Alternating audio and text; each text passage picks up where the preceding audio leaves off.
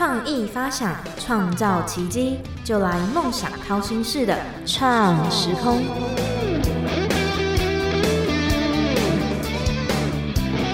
各位听众朋友们，早安、午安、晚安，欢迎收听《梦想掏心式的创时空》，我是景景。那在现在这个数位化的时代，应该有许多听众都跟景景一样。就是属于数位原生者。那在交友这块呢，就有非常多的交友软体，让我们去更多机会认识不同领域的人啊。那听众朋友，你有想过找工作也是像交友软体的模式去配对到自己喜欢的工作吗？这是仅仅没有想过的。所以，我们今天邀请到这个很特别，叫做 Job Pair 工作配的负责人 Cindy 来到我们的节目中，跟听众朋友聊聊 Job Pair 的这个开创过程。我们请 Cindy 跟听众朋友打声招呼。Hello，各位好。好，Cindy 的介绍非常的简短，要要来自我介绍一下，是不是？对对对。好，没有问题啊。就是哦，其实我过去啊是一个科技业的猎头。是。好，我从事了八年的时间，在二零一五年之后，我开始做一对一咨询，哦，就是站在个人的角度去思考，怎么样帮他们去突破职场上面的一些困境。是。那到了一八年之后，我就开始创业了。嗯，好，那其实刚刚这个主持人提到这个 Jobair 呢，是我去年推出的一个这个这个媒合工作媒合的平台哦，就像是交友软体一样去做配对的这样的一个模式。好，所以其实我在如果以讲人力资源这个领域的话，到目前为止有十六年的经验了。哇！非常的资深，好，谢谢谢谢。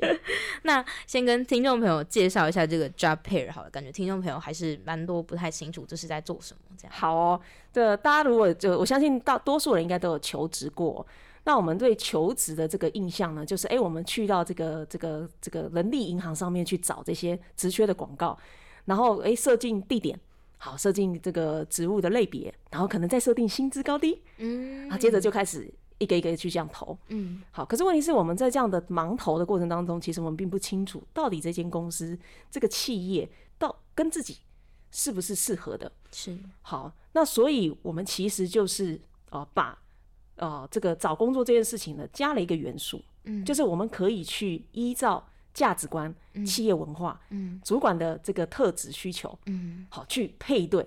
嗯，那这样就可以帮助我们先去优先考虑那些可能跟自己的价值观比较相近的这个主管的这个哦，他的人格特质跟你的需求跟你的人格特质是比较相近的。是好，这样的工作先开始看。嗯，所以这样就不再只是哇，好像那个茫茫大海当中一堆职缺，然后也不知道，可能大家就会先从啊，好吧，我们先从这个知名企业。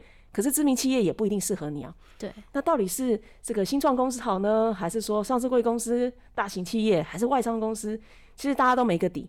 好，真正适合一个人进到职场之后啊，我们可以留在这个组织并且长期发展的关键，就是我刚刚提到的，我们的价值观跟企业文化，我们的个性特质与用人主管的个性特质，这两个项目是不是配合的、适配的？好，所以我们就有一个适配度。每一个职缺上面都有一个适配度，跟你个人，他到底这个职缺是适配度高还是低？嗯，分数越高，就代表哎，你的跟这个组织这个工作的适配度越高。嗯，好，所以多了这个参考，我们可以快速的先从真的比较适合自己需求、符合自己价值观的公司开始看起。嗯，对，好，听众朋友应该稍微比较了解一点了。那在刚刚我们开始录制前，刚刚 Cindy 有跟我提到，他觉得我们的这个固定的提问特别的困难，觉得自己像哪一道料理的部分。但是呢，我还是要就是呃遵循我们节目的传统，对对对，还是想要问一下 Cindy 自己觉得像哪一道料理？哦，刚刚我们这样聊完之后，就是。这个千层蛋糕吧，嗯，好，千层蛋糕就是一层一层的嘛，对，好，就是我们不断的去探索，嗯，看到自己真正内在真实的需求，再去思考我们是适合做什么样的工作，好，这个就已经不是年龄、性别啊，这个什么你的学历，它可以帮我们决定的，嗯，因为真的在这个就业市场上，我们发现其实。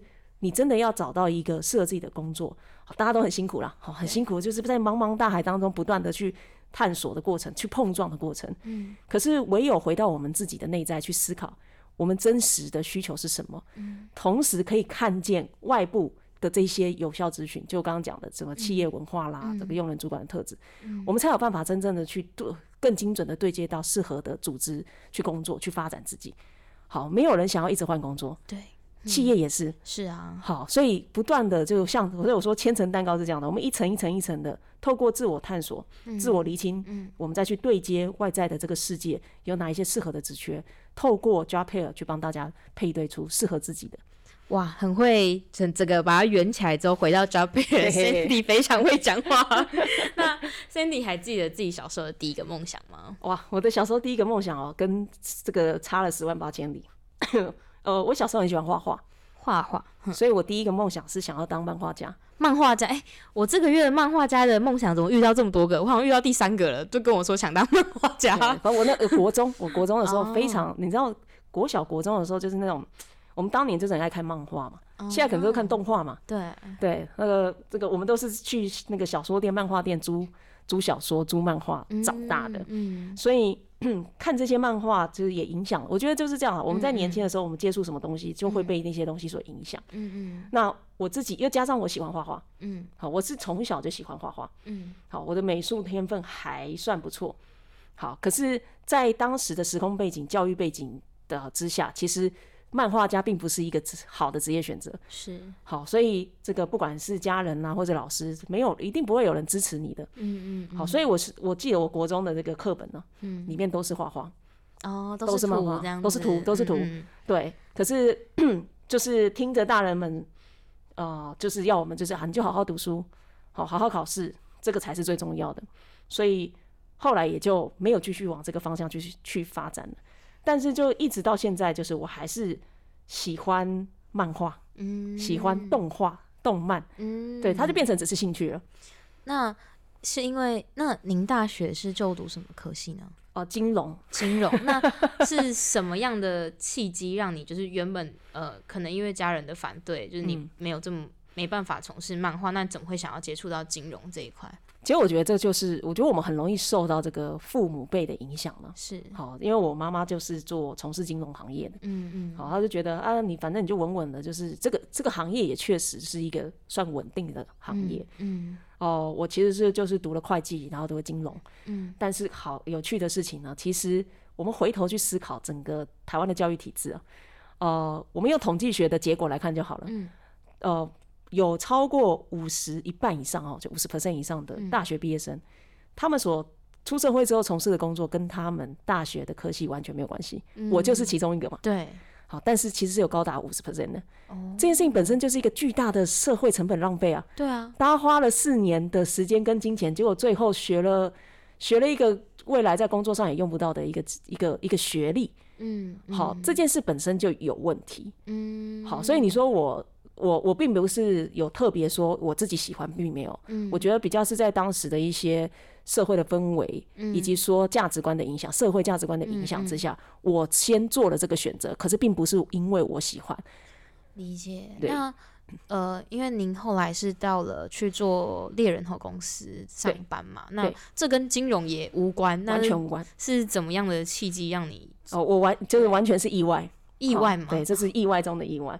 呃，我在出社会前面半年的时间，就是一直在磕磕碰碰，嗯。就是还我我我我其实有第二个梦想，我就是后来到高高中大学的时候，我在玩乐团，嗯，所以我第二个梦想是想要成为改变世界的 rocker。哇哦，对，好，所以我其实，在大学跟真的呃毕业之后呢，我都还是有着这种乐团的梦。好，然后呃，但是这个前面半年就一直很抗拒，就是直接去上班，因为我还是想要玩音乐这样。嗯嗯那真的就是不行了，就不能再拖了。嗯好，被家人说你给我立刻去找到一份工作这样。嗯好，那当时呢，其实我第一间猎头公司啊，他会找我去面试，其实是因为他们当时接到了一个银行的专案，他们要找一群你只要是商科背景毕业的大学毕业生去做半年的这种约聘的工作。嗯所以我当时也只是想着说，我只是要给家里一个交代，有个工作这样子。嗯好，所以我被约去面试了。嗯好，结果我没有想到，在面试的过程当中，对方问我有没有兴趣去做呃他们的工作，猎头公司。嗯嗯好，不过那时候也是比较偏向是这种呃派遣啊那一块的顾问这样子。嗯好，然后我就觉得很，我当时只觉得、啊、好酷哦、嗯。因为我可能哎、才刚毕业没多久，半年，哪知道猎头在干什么？嗯嗯。我只是提觉得可以面试别人这件事情好酷哦、嗯然后又可以这个正常，就是它就是一个周休二日啊，正常这个朝九晚六的工作，嗯。我就觉得啊，这样我晚上或是我假日我还可以去玩乐团，嗯这然后又可以跟家人交代，他们又面试别人，感觉这么酷，这工作太棒了。嗯所以我后来就是因为这样子才进了第一间猎头公司，嗯，所以这这是完全是意外啊，对啊，是啊，完全意外。然后想不到一做就做了，在这个产业领域做八年。那嗯、呃因为刚刚有提到说。猎头公司主要还是就是帮一些公司找一些高阶主管，但是刚刚 Cindy 有跟我提到说，这其实只是前五趴的人。是那你是什么契机让你开始想要帮助这后面的九十五趴的人？好，就是呃，好，我们讲到这个前五趴，我们想前五趴通常就叫不缺机会，嗯是机会去找他。嗯可是剩下九十五趴，他们才是真正比较缺乏机会的。嗯，我们你想，我们身边是九十五趴的多还是五趴的多？肯定九十五趴的比较多。没错，其实，在猎头也是的，我们身边其实九十五趴人最多，所以当这九十五趴人来找我的时候，我是帮不上忙的，嗯嗯我也不知道怎么帮他，我只能说我现在就没有适合你的职缺，嗯但下一步他们就会说，那你可不可以帮我看一下我的履历可以怎么样去调整？嗯嗯对，可是我们当时也是觉得，嗯我要怎么帮？嗯就我我要怎么帮你调？嗯嗯。对，那我们刚是要想办法去帮客户找人都来不及了，所以我们没有办法去真的去服务这些人的，是。所以是我们太常接触到这些需要被帮助的人，嗯。希望透过猎头帮他们找到好的机会，嗯。但猎头并不是服务这群人，猎头服务的是前五趴的客户的职缺。嗯嗯。好，所以也是。我也我自己看我自己也是这九十五趴的人，我也不是这前五趴的人，嗯所以有时候我也会在思考的。如果我今天是他们的角色的时候，我操，我其实会很希望有一个人可以，他不一定，他不一定要帮我巨细靡遗的去思考计划，是，但或许就给给我一些提点，就可以有很大的帮助进展的话，嗯嗯对，哦、我在做猎头的时候有一个 case 让我特别的印象深刻。是好，那个 case 其实是一个在越南嗯职场工作的这个在台湾就是外派出去的时候，就是一个中介主管在那边管理。嗯他在那边工作了已经好几年了，嗯他很想回台湾，嗯他老婆小孩都在台湾。嗯哦可是做职场在台湾的这种制造厂，其实相对来讲是小的、少的。嗯好，那 那怎么回台湾？当时我真的就是刚好有，呃，一间中呃比较算是中小型的职场，这个职缺真的是太少了啦，因为他这个比较很传统的，他们突然就是有二代接班了之后，他们想要引进啊、呃这个呃去去培养一个厂长这样，嗯嗯。真的就是意外有这样的一个职缺出来的时候，嗯。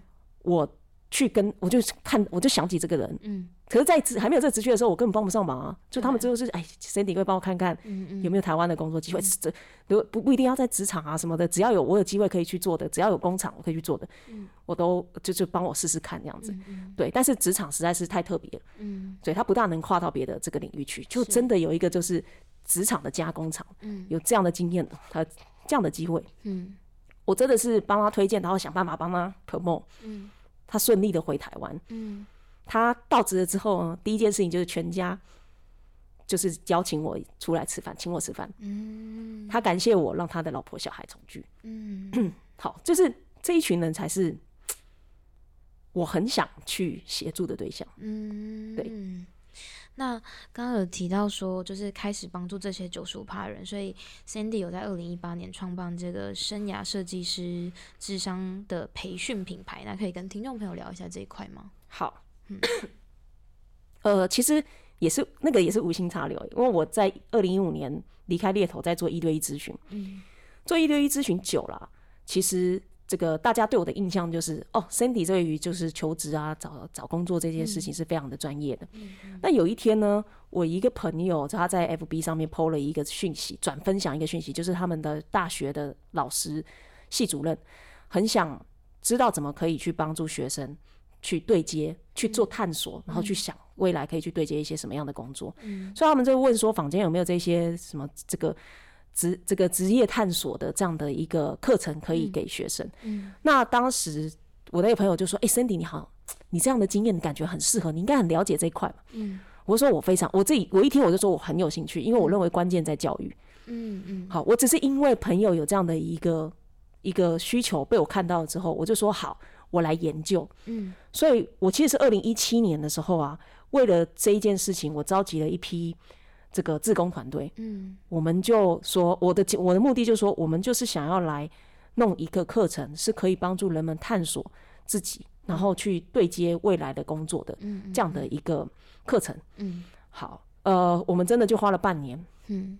到二零一七年年底的时候，我们试办了两场。嗯。二零一八年我们就开始正式对外开工作坊。嗯，好，那你看这个，这个一开始也只是因为我看到朋友的学校的对。大学的学校有这样的需求，是然后我就去做这件事情。嗯。可是当我真的去做了之后呢，我发现其实大家自我探索完之后，呃，后面其实也很需要一个呃教练，嗯。或是说一个顾问，可以去协助他们去落地，嗯。落地去呃求职的一系列的这个这个这个过程。嗯嗯。那我因为我本来就在做职业咨询嘛，嗯我就我就再回头去思考，对啊，我在做职涯咨询的时候，我发现如果产业领域跟我所熟悉的离太远的时候，其实我能够协助的是有限的，嗯嗯。所以我就开始去思考的是，我怎么把这一些自我探索完之后，他们觉得他们也发现，就是他们很适合做这种顾问咨询的人，嗯把他培养跟我一样，可以去服务属于他们的这个 TA 背后的那一群人，嗯，就绝对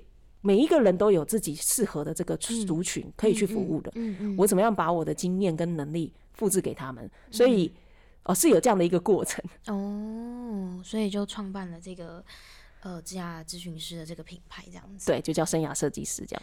那在经营而后之后，你就来做了这个 Job Pair 的这个网站。那你觉得在做的这个过程中，你遇到最挫折的事情是什么？你就做 job pair 吗？嗯如果真的要讲的话，其实我觉得，因为我从来没有做过这种软体的产品。嗯嗯好，就是你看完我过去做猎头、做咨询、做培训，嗯都是呃，就是直接去服务服务人。嗯嗯我们没有透过一个系统，就是比如说就是一个软体嗯系统，嗯去去呃去做出这个 SOP，然后怎样？这这这完全是我是门外汉，嗯所以最大的困难应该是我根本就不知道怎么开始，你知道吗？哦。你要做一个呃这个没核心的人力银行，嗯。你又没有软体产业的这种经验，你又不是工程师，嗯。你只是有一个 idea，嗯。有一个好像可以解决这个问题的 solution，嗯。所以我其实，在初期啊，去找合适的对象组团队这件事情，其实是最大的，呃，最大的一个一个障碍，嗯，因为你很难判断说这个人他到底能不能做到你想要的那些是。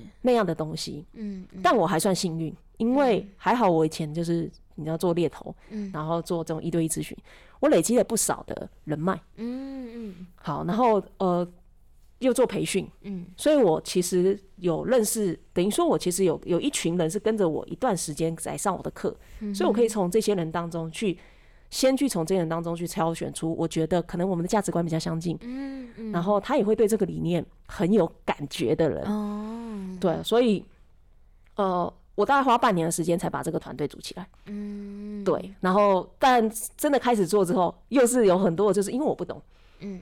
好，然后我就我需要去呃找很多的资源。嗯好去询问说，哎、这个东西是不是这样这样弄，嗯。这样可不可以？有时候工程师也会觉得啊，你做软体产品不是这样子的，你不能这样想什么的，嗯。所以我必须要把自己的头脑转换成，我今天要做了做一个软体系统产品，我我应该要会些什么，所以我要懂得 UI U 叉。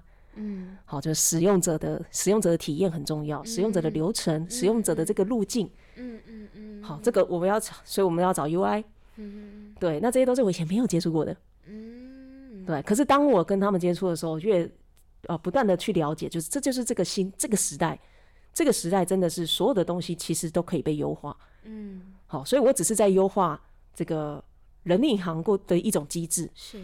对，但是我必须要学新的东西。那你觉得，就是因为你是在去年这个 Job Pair 这个网站才刚开始，那你会怎么样跟听众朋友推荐有这个需求的人，你会怎么推荐这个网站？好的，如果啊，你希望可以更加的精准的、快速的去找到适合自己的工作，你来使用 Jobair，你不用一分钟，你就可以开始配对工作。好，我们不需要你这个，我觉得人力银行很有趣哦。每一个人力银行，你其实你去注册的时候，他第第一件事情就是要你 key key 履历表，嗯你就要一个一个在那边 key 资料。嗯可是我们每一个人，可是我们每一个人都有自己的履历表吧？我们都有自己的一个 Word 档或 PDF 档嘛？对。呃，来 Jobair 不需要 key 履历表，你只要上传你做好的履历表。嗯好，回答你的需求，我们就开始帮你配对了。嗯，好，所以只要一分钟，那甚至说你当下并没有跑出适合你的工作也没关系，因为我们有反推荐机制。什么叫反推荐机制？就是你只要在这边留下了你的这些资讯之后呢，未来有适合你的工作出现的时候，我们会那个资方这边呢，它会有我们就会有一个潜在合适人选的列表出现，它可以将比如说啊，你有适合你的职缺，而且这个职缺的适配分数在九十分、九十五分，资方看到了，他一定会很希望邀请你来嗯面试。他可以把职缺寄给你，嗯请你来问你有没有意愿把履历丢过去。嗯所以你只要来这边注册，你未来可能还会有适合你的工作机会主动找上门，但由你决定你要不要把你的履历丢给对方。嗯，能够理解，就是不再是呃现在的可能大部分是你丢给别人，然后让他选择你。是，现在也有一天你也可以是这些公司来选择。对他主动来邀请你，这个其实就是另外一种猎头的形式。嗯，好，那只是我们是因为适合，所以我才来邀请你的。嗯，觉得非常的新颖，这是我曾经都没有听过的。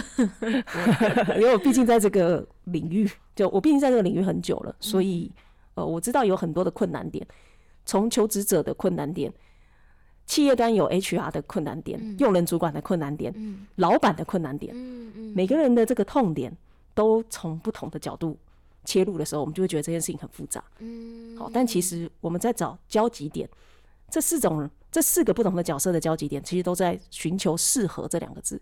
那我们就要想的是，适合的关键是什么？我们把这个适合的关键做进来，就可以解决效率的问题。嗯，如果觉得不知道自己该做什么工作，或者嗯是找不到目标的话，有什么建议可以给他们？好，呃，找不到目标啊，我觉得第一个还是要回到自己。我觉得人生的两大灾位，一个就是搞定自己是谁，嗯第二个，当你知道自己是谁，呃，你就要知道自己要去哪里。嗯只要把这两个问题搞清楚了，你会发现你大部分的烦恼都没了，因为你就知道你哪一些资讯对你而言是没有用的，是杂讯。现在就是资讯太多了嘛，嗯可是我因为我们不知道自己真正需要的是什么，我们就会每一个资讯都接受，就会把自己搞得很混乱。嗯嗯，好，所以我们才会办。所以生涯设计师有工作坊，这个工作坊就是探索，把自己搞清楚自己喜欢什么、擅长什么。这些东西，只要你一发现了，你一清楚了，你就会对于外在的这些机会来的时候，你会知道哪一个机会适合你，哪一个机会完全不用考虑，不用浪费时间。我们大家最不想的就是浪费时间嘛，哇，花了一堆时间，结果最后发现，哎、这不适合自己。嗯，对，这个是最可惜的事情了。嗯。那怎么样降低这个浪费时间问题？就是先把自己搞定。嗯。好，所以假设你不是很清楚，知道自己喜欢什么、擅长什么、适合过什么样的生活，嗯。可以先从哦我们的工作坊，嗯。好，可以来参考我们的这个生涯设计的工作坊，嗯嗯。十二个小时，把自己的这个原生定位嗯。搞清楚，我的价值观是什么，我追求什么样的生活，进而我适合什么样的工作。嗯。那最后要不要宣传一下这个 Job Pair？还是要宣传工作坊也可以？对，好，呃，其实前面都有稍微宣传过了。哦、那我这边就来宣传一个，就是如果你觉得自己很有助人特质，好，然后你也觉得这个职业咨询师啊，去协助别人去探索自己对接适合工作这件事情很有趣，那你可以来参考我们的学徒计划。嗯我们会把你培训成可以去帮助别人的生涯设计师，直接上架到 a i r 来，嗯去协助那些求职者们。哦，对，好的。那有相关的联系方式吗？有，我们都有这个相关的这个网页上面的讯息，然后都非常的详细，跟你们介绍这些呃课程或是计划。那我们会把这个网页放在我们这个节目的资讯处，那在我们中时新闻网的新闻下面也会提供这个网页给听众朋友。那很快我们今天节目也到达尾声喽，我们感谢 Cindy 抽空来到我们节目中的分享，非常的精彩。那我是创时空的景景，我们谢谢 Cindy，我们下次见喽，拜拜，拜拜。